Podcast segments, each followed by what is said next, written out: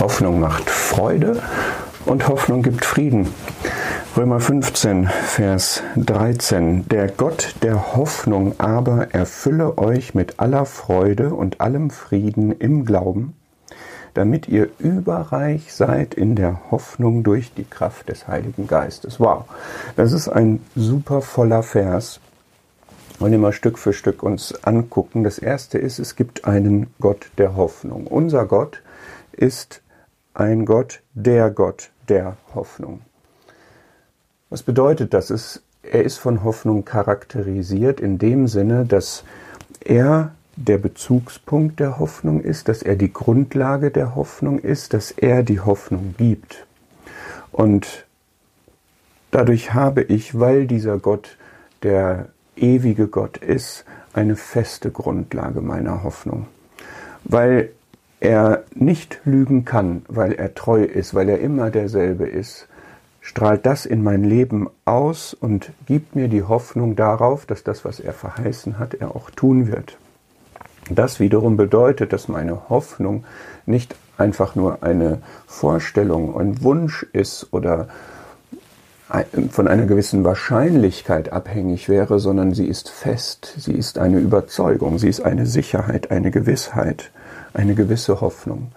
Und das ist der lebendige Gott und dadurch habe ich eine lebendige Hoffnung. Ja, wir haben dieses, dieses ganze Wesen letzten Endes Gottes ist auch darin verkörpert, worauf ich jetzt hoffe, der Gott der Hoffnung.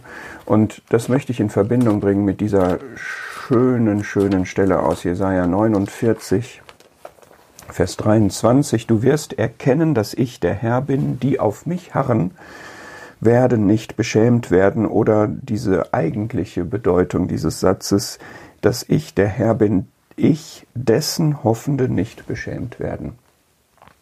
Also dieser Gott der Hoffnung, der hat Menschen, die zu ihm gehören, die an ihn glauben, die er erlöst hat. Und der Gott der Hoffnung hat Hoffende, das sind diese Menschen, die er, die zu ihm gehören, die sind Hoffende. Das ist ihr Charakter, das ist das ist ja ein, ein Partizip, das ist eine Beschreibung dessen, was sie tun. Sie hoffen.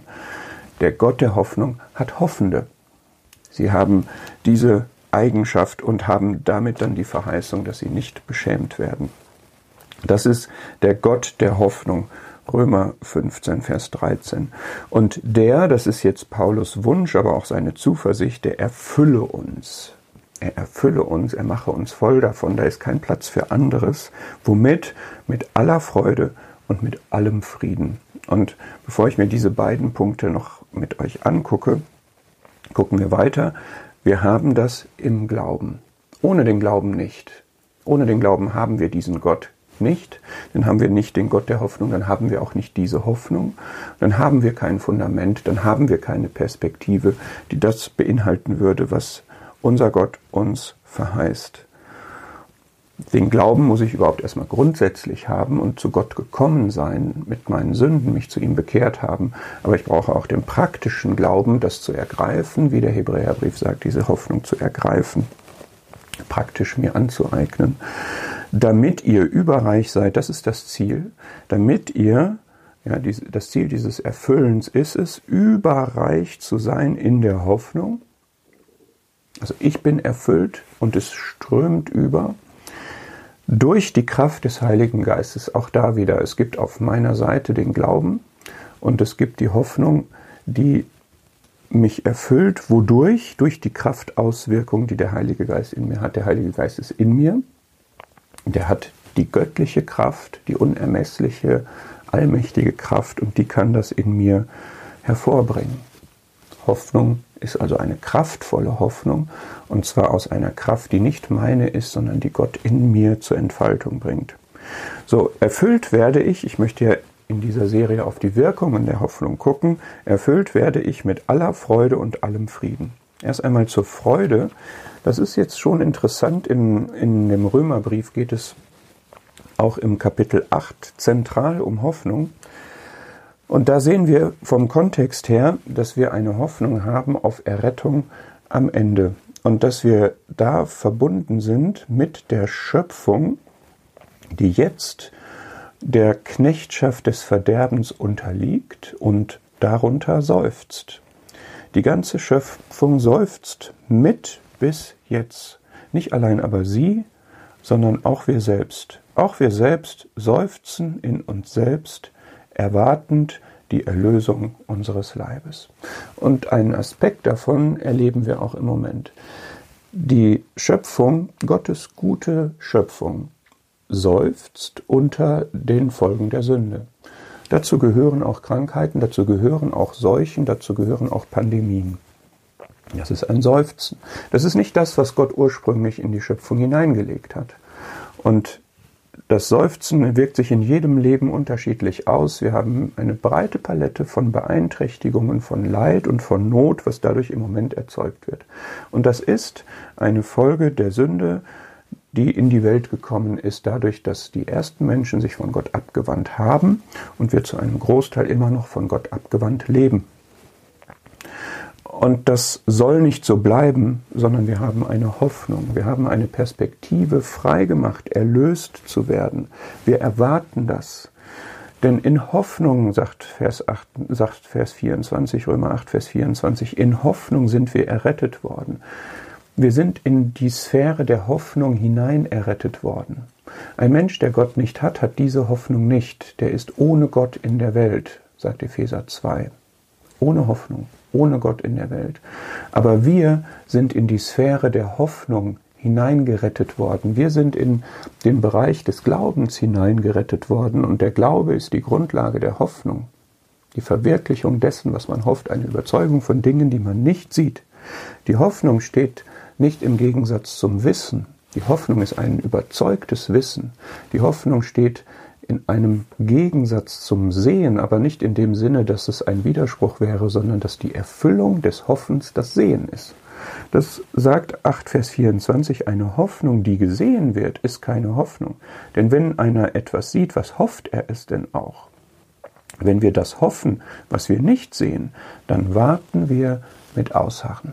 Also, die Hoffnung ist eine feste Überzeugung von etwas Gutem, was in der Zukunft eintreten wird, was man aber jetzt noch nicht sieht.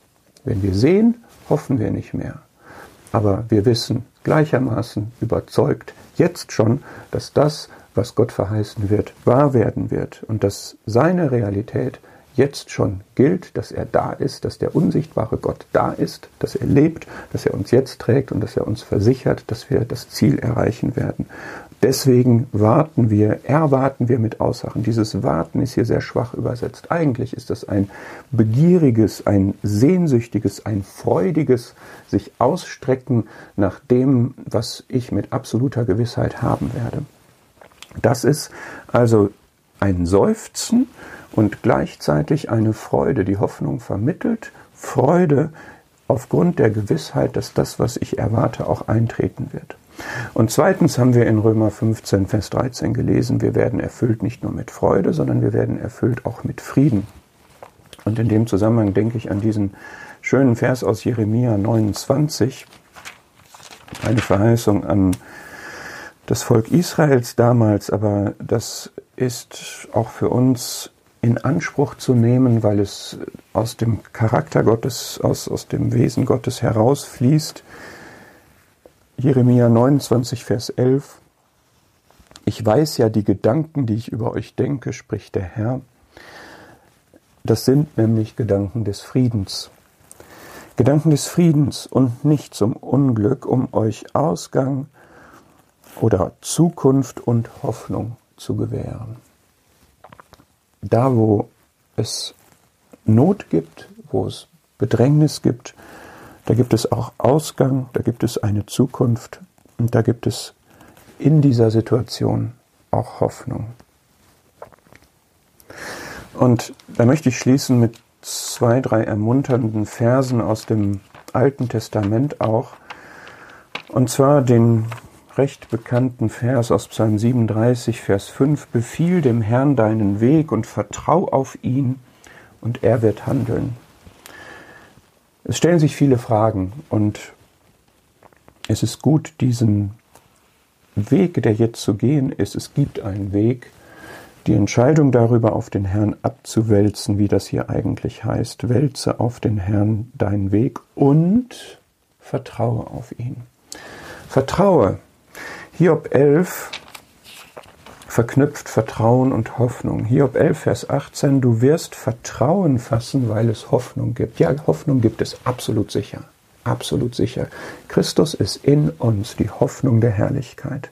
Kann uns niemand nehmen. Ist da, wirkt sich in uns aus. Und weil es Hoffnung gibt, werden wir Vertrauen fassen. Noch einmal, Gott ist der Gott der Hoffnung. Und er hat Hoffende. Und diese Hoffenden werden nicht beschämt. Klagelieder 3 sagt, der Herr ist mein Teil, darum will ich auf ihn hoffen.